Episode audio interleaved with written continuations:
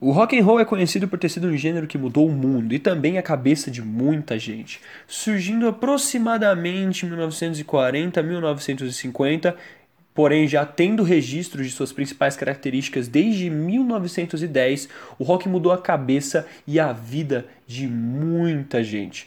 É um gênero, é um gênero musical que começou ali por volta dos Estados Unidos, se popularizou nos Estados Unidos, depois se popularizou na Inglaterra e chegou no Brasil por volta de 1950, 1960 também, como um reflexo da cultura americana. Não existe uma de fato um artista certo ou uma pessoa certa que foi tida como o patrono do rock, alguém que inventou o rock, inventou esse gênero como é hoje. O que se sabe é que era um gênero particular, era um gênero novo na década de 1940 e era tocado, era uma fusão de muito blues, de música country, de música gospel. Muitos artistas americanos confundiam até o rock com música gospel. Era um gênero muito mais rápido, era um gênero muito mais agitado, era um gênero muito mais dançante, porém usavam as suas letras para louvar ao Senhor, ao Deus cristão no caso. Rock começou então em igrejas negras, tido como música de pobre, música de negro, música de marginal na época, acabou se espalhando para o mundo e se tornando o gênero mais escutado por milhares de pessoas, milhões de pessoas em todo o mundo durante vários e vários anos, várias décadas também. Os artistas mais notórios dentro do mundo do rock são sem dúvidas o saudoso e grande guitarrista Jimi Hendrix, o outro grande saudoso guitarrista Eric Clapton, um grande vocalista da banda The Rolling Stones, Mick Jagger. Temos também um grande baixista da, da banda Red Hot Chili Peppers, o Flea. Temos o Jerry Lee, o famoso baixista virtuose da banda Rush também. E também o grande rei do rock, Elvis Presley. Sem citar, claro, outras bandas enormes como Beatles, como Metallica, como Nirvana, Guns N' Roses, hum, puxando, claro, uma parada mais anos 80, anos 90. Se a gente for algo mais antigo, como Led Zeppelin, William Heep, Pink Floyd, várias e várias outras bandas que dominaram uma geração. Começando então por volta dos anos 50, um pouco antes disso, na verdade, o rock já era difundido e já era perceptível. Muitas bandas de rock não utilizavam, claro, a formação clássica como nós temos hoje, que no caso são uma ou duas guitarras, sendo uma base e uma solo, um baixista, um baterista e um vocalista. Na época era se usado teclado, saxofone e também o violoncelo era uma média, era algo que eles sempre usavam ali para estar tá fazendo suas composições. E se você for pesquisar um pouco mais, eu até recomendo na indústria do rock, muito antes de fato de 1950, você vai achar várias e várias e várias formações bem loucas desse gênero. Três, quatro guitarristas para fazer uma música era algo simplesmente insano. E em muitos dos casos a guitarra era usada como base. O piano muitas vezes acabava sendo um instrumento solista no caso, por exemplo, de Jerry Lee, né? Nós temos aí um grande, grande pianista que mudou o mundo completamente. O piano ele nunca realmente de fato saiu do rock, ele sempre se manteve, porém mais às escondidas. Bandas como Queen Guns N' Roses usavam o piano de vez em quando para estar tá fazendo algumas composições. No caso, estou falando da saudosa Bohemian Rhapsody do Queen e de várias outras bandas como Sweet Child Mine, o November Rain também do Guns N' Roses.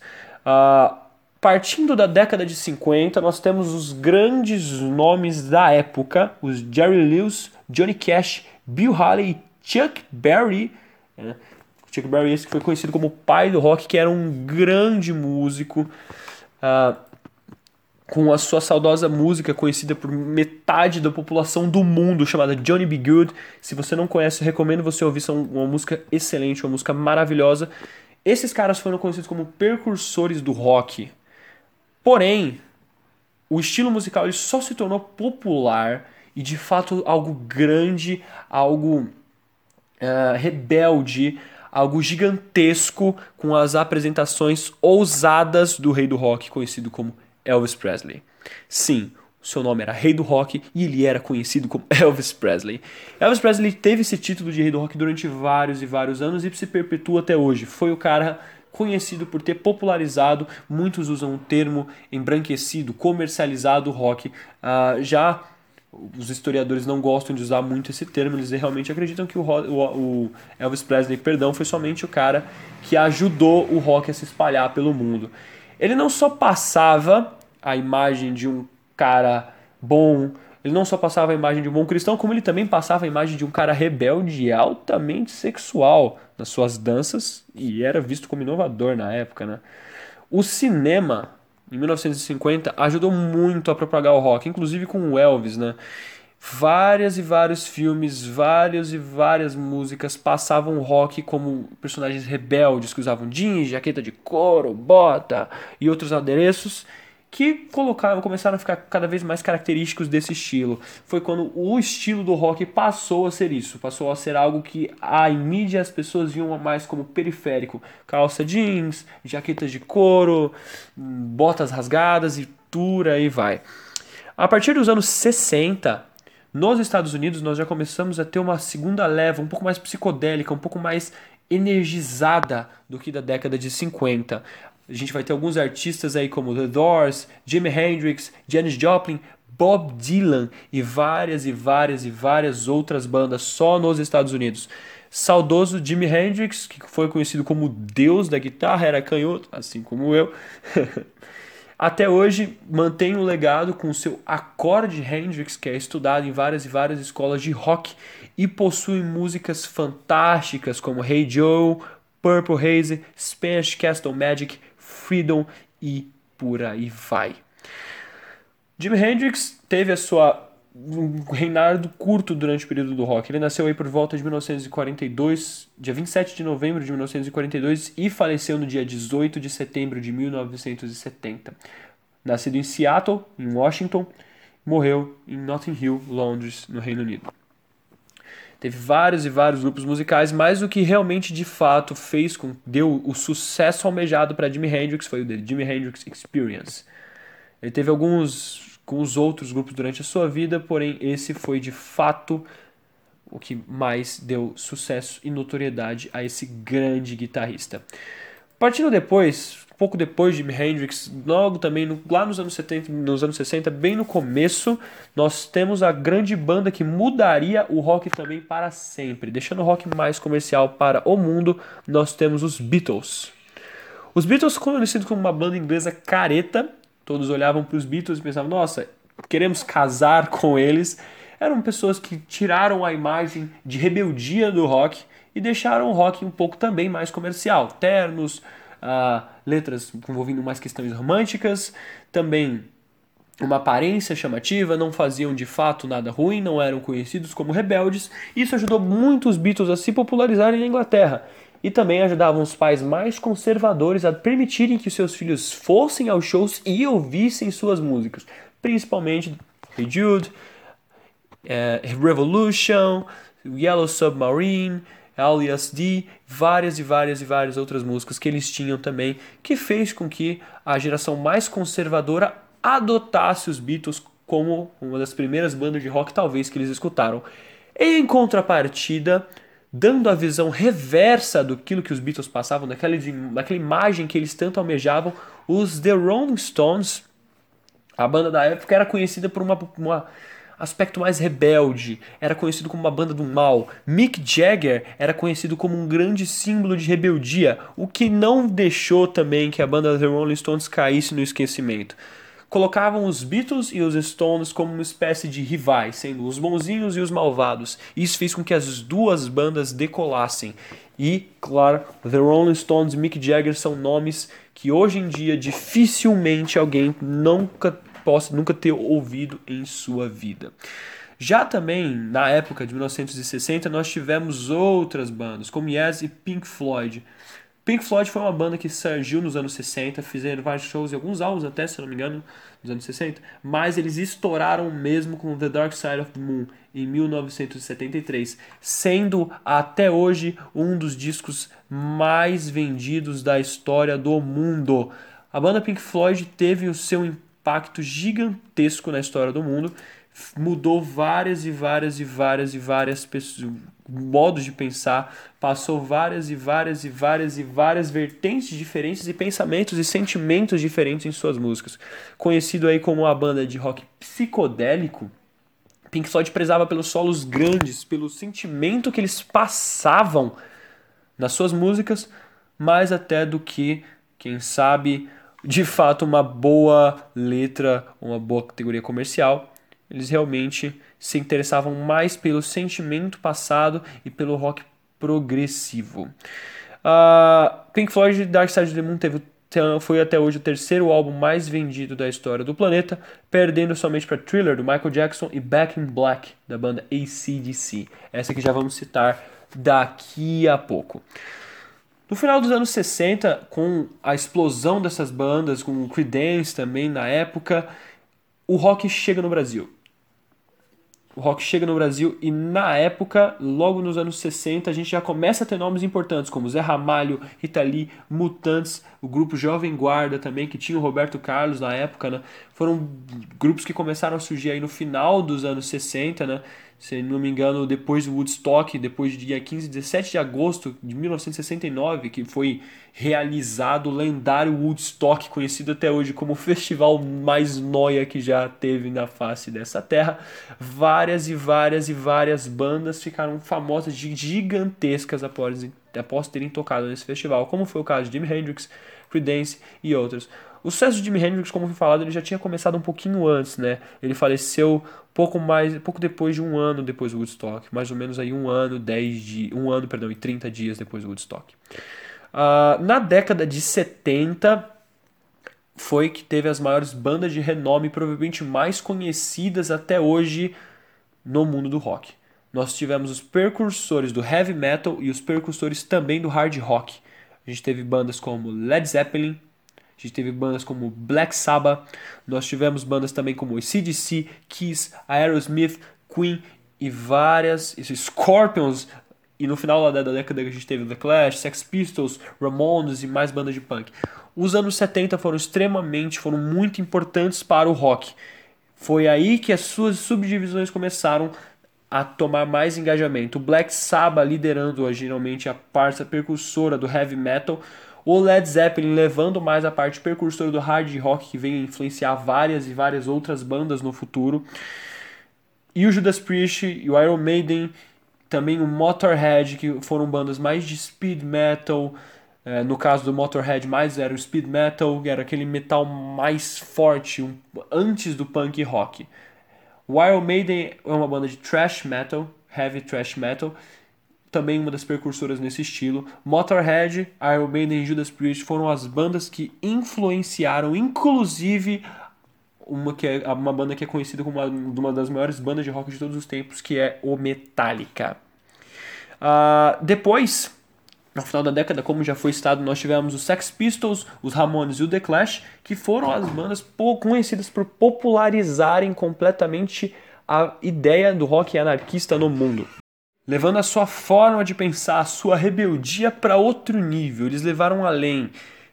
Esses caras fizeram mais do que muita gente poderia ter feito até pelo rock brasileiro, ok? Na época, na época, influenciadas pelos Ramones, pelos Sex Pistols e por muitas outras bandas, pelo The Clash, do gênero, nós tivemos várias bandas punks no Brasil.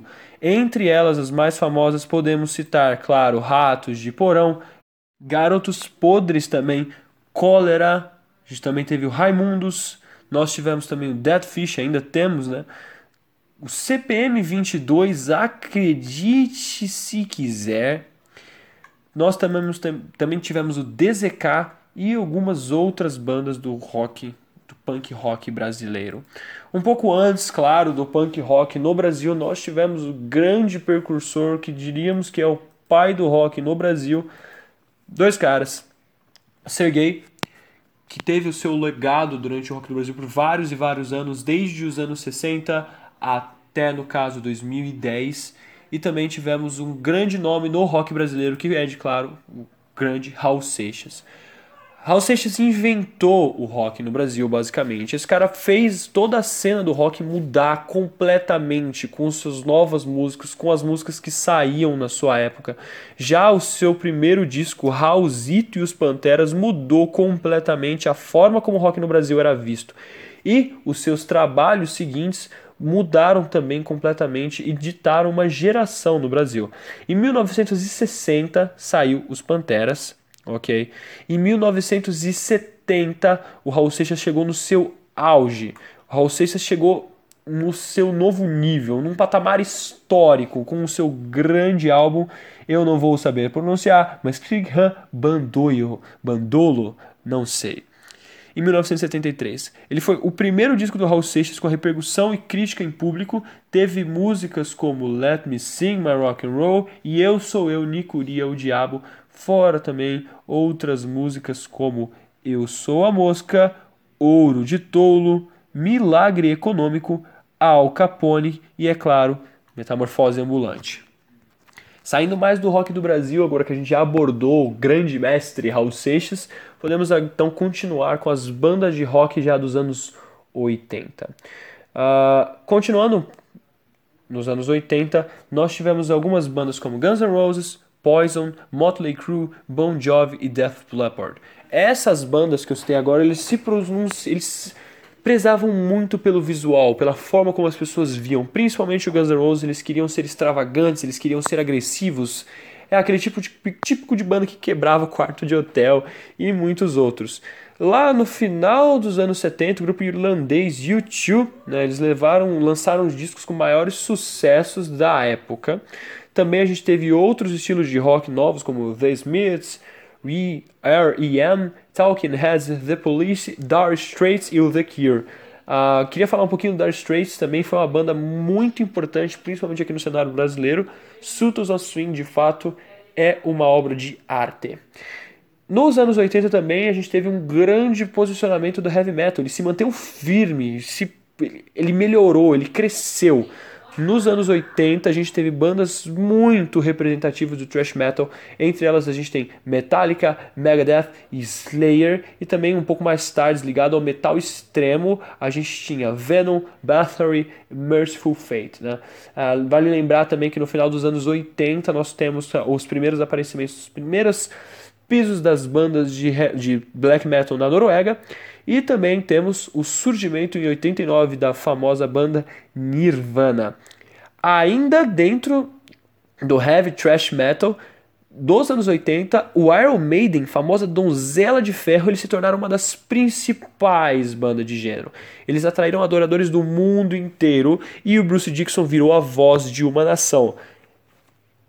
O Ed the Head virou um famoso boneco também e foi vendido em várias e várias lojas. As capas dos álbuns do Iron Maiden, eram, é, do Iron Maiden eram extremamente agressivas e as suas letras também com uma pegada mais histórica, com um vocal muito agressivo e com guitarras muito bem elaboradas. O Iron Maiden conquistou o mundo não só uma, não duas, mas mais de quatro vezes com vários álbuns fantásticos e vários singles muito bons como The Trooper, The Number of the Beast, Fear of the Dark. Esses são, essas são as três músicas mais ouvidas e mais conhecidas do Iron Maiden. Caso você queira ouvir mais, lembre-se, procure no Spotify, procure no YouTube, você vai gostar bastante do que você vai enxergar. Eu basicamente não sou muito fã, confesso, das últimos, dos últimos números, dos últimos álbuns que o Iron Maiden tem soltado, principalmente The Book of Souls em 2016. Mas os seus primeiros lançamentos eu acredito que sejam músicas excelentes. Uh, na época ainda até antes do, do Bruce Dixon. Uh, voltando mais pro gênero central que é o rock. Depois do Iron Maiden, aqui no Brasil nós tivemos grupos de muito sucesso e que sucesso que se perpetuam até hoje. Várias bandas, inclusive aqui, ainda estão nativa. Nós tivemos a saudosa banda Legião Urbana, Barão Vermelho, Capital Inicial, Paralamas do Sucesso, Titãs, RPM, Plebe Hood e vários e várias outras bandas que já surgiram nos anos 80.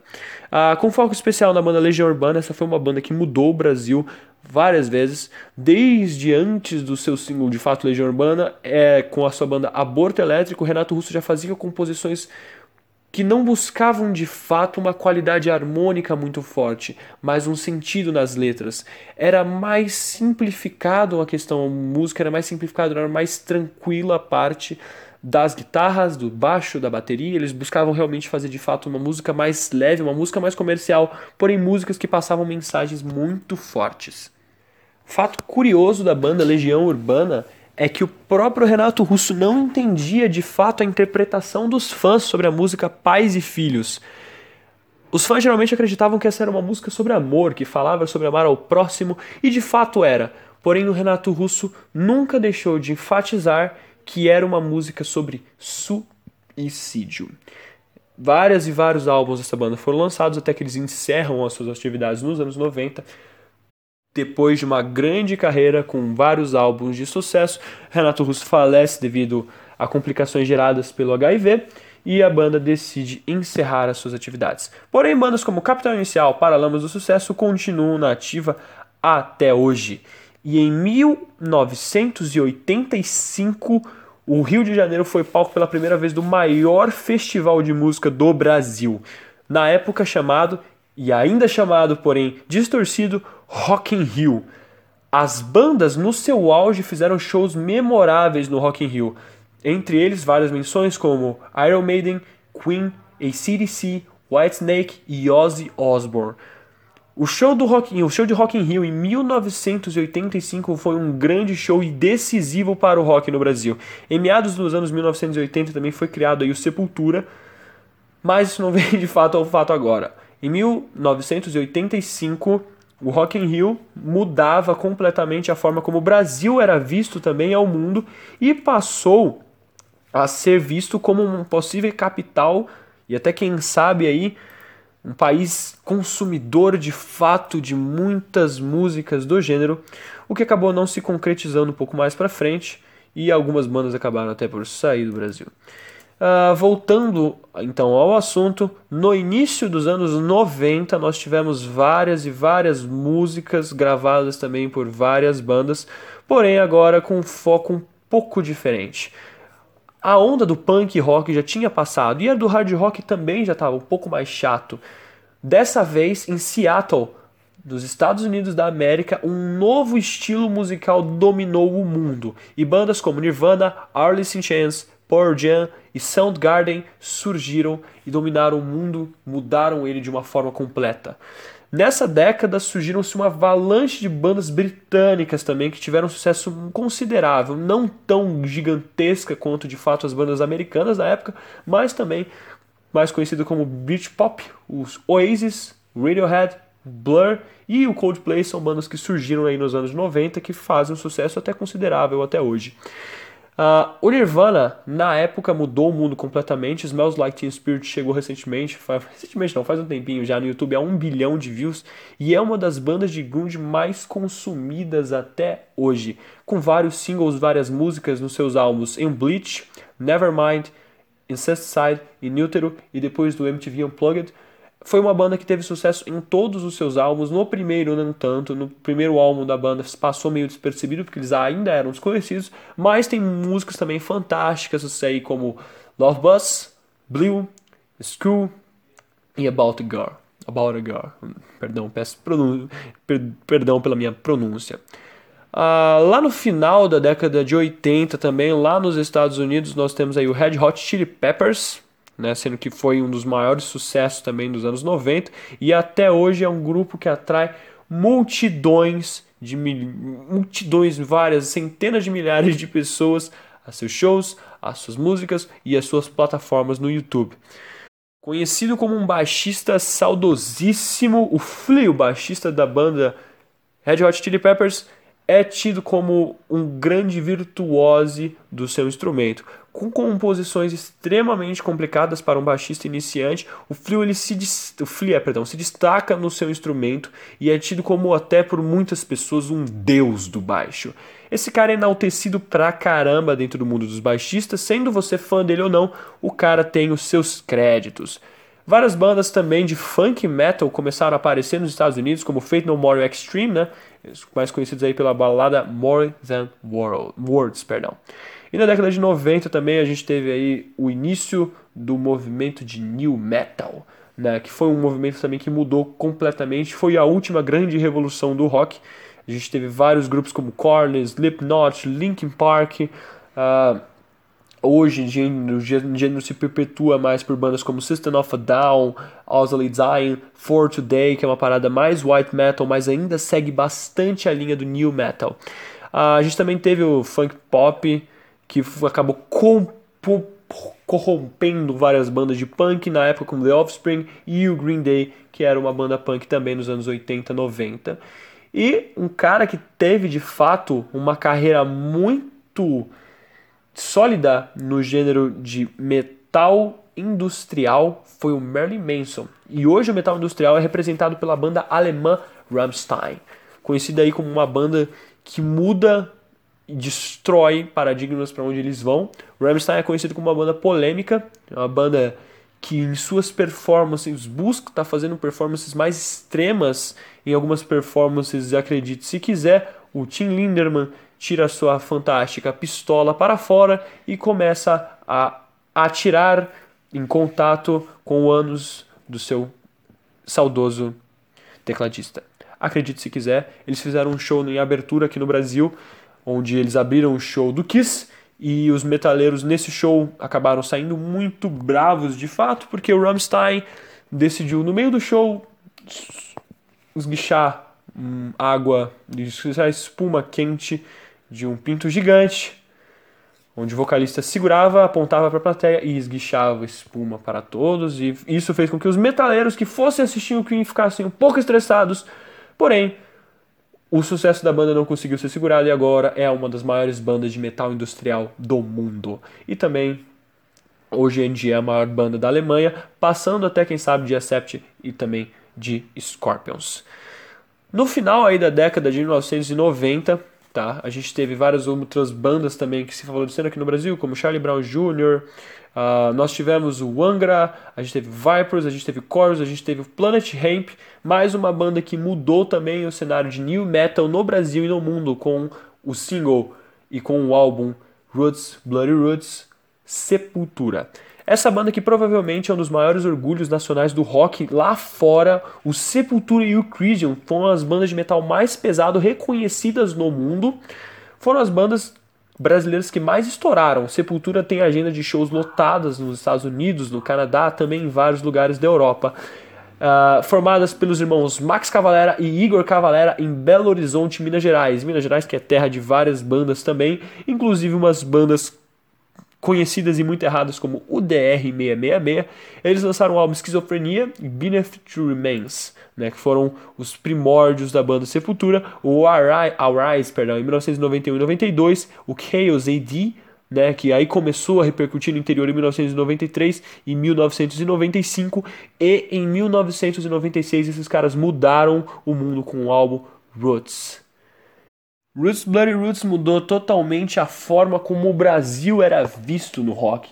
E dizem as más línguas que Dave Grohl, baterista da banda Nirvana, colocou essa música para tocar no seu aparelho caríssimo, no seu amplificador e na sua mesa de som. E essa música teve uma energia tão grande que estourou um aparelho de mais de 15 mil dólares. Dave Grohl é fanático por Sepultura, como ele se descreveu, é um grande fã da banda brasileira. Uh, do outro lado, nós tivemos uma banda também do Brasil que fez muito sucesso na Europa e num continente asiático. O Angra, na época, vendeu muitas cópias no Japão e na Europa. Gravaram seu primeiro álbum, Angels Cry, na Alemanha. A banda ela foi formada por Rafael Bittencourt e André Matos. Né? Eles queriam fundir a agressividade do heavy metal com também ritmos éticos e brasileiros e a sofisticação da música erudita. Né? O nome significa deusa do fogo e da beleza, na mitologia tupiniquim. Uh, Angels Cry foi um álbum que mudou completamente a carreira do Angra, fez com que o Brasil fosse reconhecido também mundialmente como, quem sabe, uma capital do rock. O sucesso ele continuou, né? Em 1994, o Cry foi lançado na Europa pela Dream Circle, né? E também foi lançado em vários e vários outros países do mundo, chegando a ganhar diversos e diversos prêmios. O Angra foi uma banda que teve ao todo nove álbuns, sendo o último lançado em 2018. André Matos ele ficou na banda de, dois, de 1991 até 2000 aproximadamente. Edu Falaschi ele ficou no vocal entre 2001 e 2012. E nós tivemos também o Fábio Leone que ficou na banda de 2013 a 2019. André Matos ele havia saído da banda para, si, para focar nos seus novos projetos, no Xamã e outras bandas. Fugindo um pouco do metal nacional e voltando para a história do rock como em geral, nos anos 2000 as bandas de indie rock começaram a surgir. Nós tivemos o The Strokes, Arctic Monkeys e famoso grupo, grupo que eu amo, Franz Ferdinand.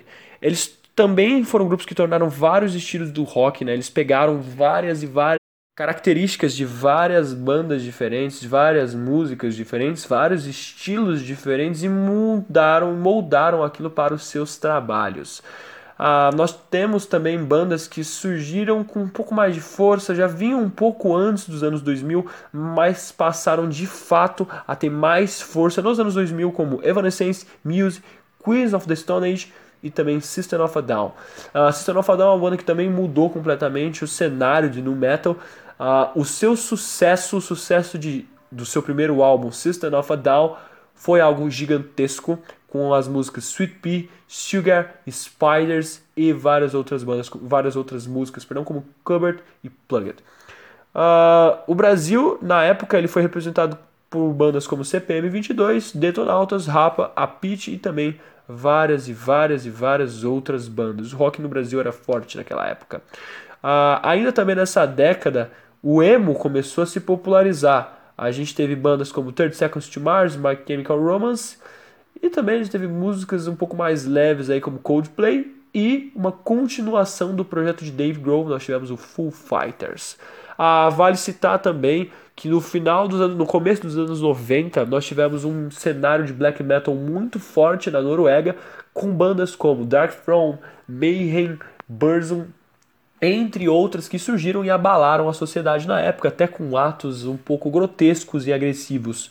Ah, essas bandas de fato de black metal da Noruega tiveram um cenário muito. começaram a ser muito vistas no mundo depois de queima de igrejas e alguns assassinatos e algumas declarações que eles davam. O próprio Varg Vickers teve de fato recentemente uma espécie de linchamento virtual chamado Vampetaço, que sinceramente foi hilário.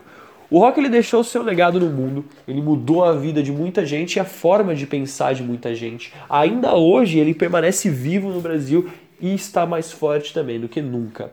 Uh, nunca foi de fato um gênero muito underground, nunca foi um gênero de fato algo que as pessoas gostassem e vissem como algo bom. E principalmente em países conservadores como o Brasil, o rock era visto como um gênero do mal, um gênero do diabo ou um gênero simplesmente ruim, um gênero de gritaria uh, de fato é algo um pouco interessante, porque a maioria das bandas de rock nem ao certo gritam e não falam nada de satânico.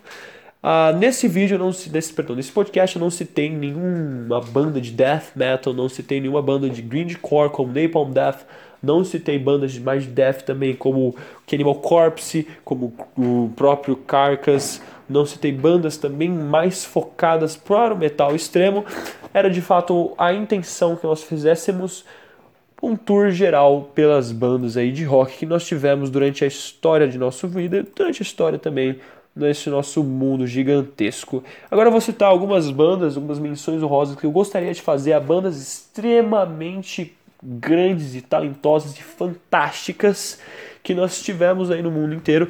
Eu posso até ter citado algumas dessas bandas aí durante o vídeo, mas eu gostaria de citar novamente. ACDC, Accept, Alice in Chains, Amon Amarth, Angra, Ozzy Dying, Audioslave, Bad Religion, Behemoth, Black Sabbath, Bon Jovi, Boston, Burzum, Cannibal Corpse, Carcass, Carnifex. Nós temos aqui no Brasil a KCL e o Cazuza. Temos também o Chris Cornell, que faleceu em 2017. Coldplay, que é uma banda mais Britpop. Cólera, banda brasileira. Creedence, é uma banda fantástica. David Bowie, que é um grande artista. Dead Kennedys, Dead Sky, Death, Deep Purple, o Detonator com Massacration, Dire Straits, Disturbed, Eric Clapton, Europe, Five Finger Death Punch, Full Fighters, Franz Ferdinand, Garotos Podres, Gorillaz, Green Day, Guns N' Roses, Imagine Dragons, Iron Maiden, Jimi Hendrix, Johnny Cash, é, mais focado para o country, mas ainda sem esquecer as raízes, Judas Priest, Killswitch, Nage, Korn, é, também teve o Lamb of God, Led Zeppelin, Legião Urbana, Los Hermanos aqui no Brasil, não vou fazer comentários, Mamonas Assassinas, Marilyn Manson, Matanza, Mayhem, Megadeth, Metallica, Motherhead, Napalm Death, Nirvana, NOFX, Oasis, Ozzy Osbourne, a gente também teve o Pantera, Pearl Jam, Pennywise, Pink Floyd, Powerwolf, Queen, Queens of the Stone Age, Radiohead, Rage Against the Machine, Raimundos, Rammstein, Ratos de Porão, Raul Seixas, Red Hot Chili Peppers, nós tivemos o grande Rogério Skylab e ainda temos Sepultura, Sex Pistols, Slayers, Slipknot, também temos o Soulfly, banda do Max Cavalera, Soundgarden, o grande virtuoso Steve Vai, Steve Ray Vaughan, Sublime, Suicide Silence, System of a Down, The Clash, The Cranberries, The Ramones, The Rolling Stones, The Strokes, The White Strippers, Titãs, Trivium, o DR666, acredite se quiser, o Traje a Rigor, Raya Hip, Valhas Virgens, Venom, Village People, não, Village People não, e Zumbis do Espaço. Uh, citando todas essas bandas, gostaria de falar que nós também temos um cenário atual muito forte de rock no Brasil, onde várias bandas surgem e infelizmente acabam todos os dias. É um gênero que continua muito forte e muito vivo, é um gênero que tem a sua bagagem cultural muito grande e é um gênero também que até hoje dá o que falar com grandes artistas, grandes músicos e, claro, seu estilo e seu lifestyle não vai ser esquecido tão facilmente. Uh, eu espero que vocês tenham gostado desse mais episódio de Visão Jovem Podcast, onde nós falamos sobre diversos assuntos, diversos assuntos bem diferentes. Falamos sobre cultura pop, falamos sobre política, assim que podemos e quando entendemos do que estamos falando. Falamos também sobre história, uh, damos opiniões pessoais, falamos muito sobre aquilo que gostamos de falar, aquilo que gostamos de ver, aquilo que gostamos de fato de aprender. Uh, Caso você tenha alguma banda de rock, caso você tenha alguma banda de Britpop ou qualquer outra coisa que se encaixe em gêneros similares, pode comentar aqui no vídeo. Fala, oh, galera, visita minha banda e é sempre bom estar tá conhecendo bandas novas, é sempre bom estar tá conhecendo sons novos e sons diferentes, contanto que o som, é claro, seja bom. Então é isso, meu amigo, meus amigos, muito obrigado por terem ouvido a mais esse episódio do Visão Jovem Podcast. Peço perdão pelos meus erros, peço perdão pela minha péssima pronúncia nos ingleses nos inglês da vida, estou tentando melhorar cada dia mais aquilo que faço. É isso aí. Muito obrigado por terem assistido até aqui. Não esqueçam de seguir o nosso podcast nas diversas plataformas que nós temos e entrar em contato conosco também. Caso queira sugerir algum tema, pode comentar aqui ou mandando direto também para os nossos canais no Instagram que estarão na descrição, caso você esteja assistindo no YouTube. É isso aí, pessoal. Falou!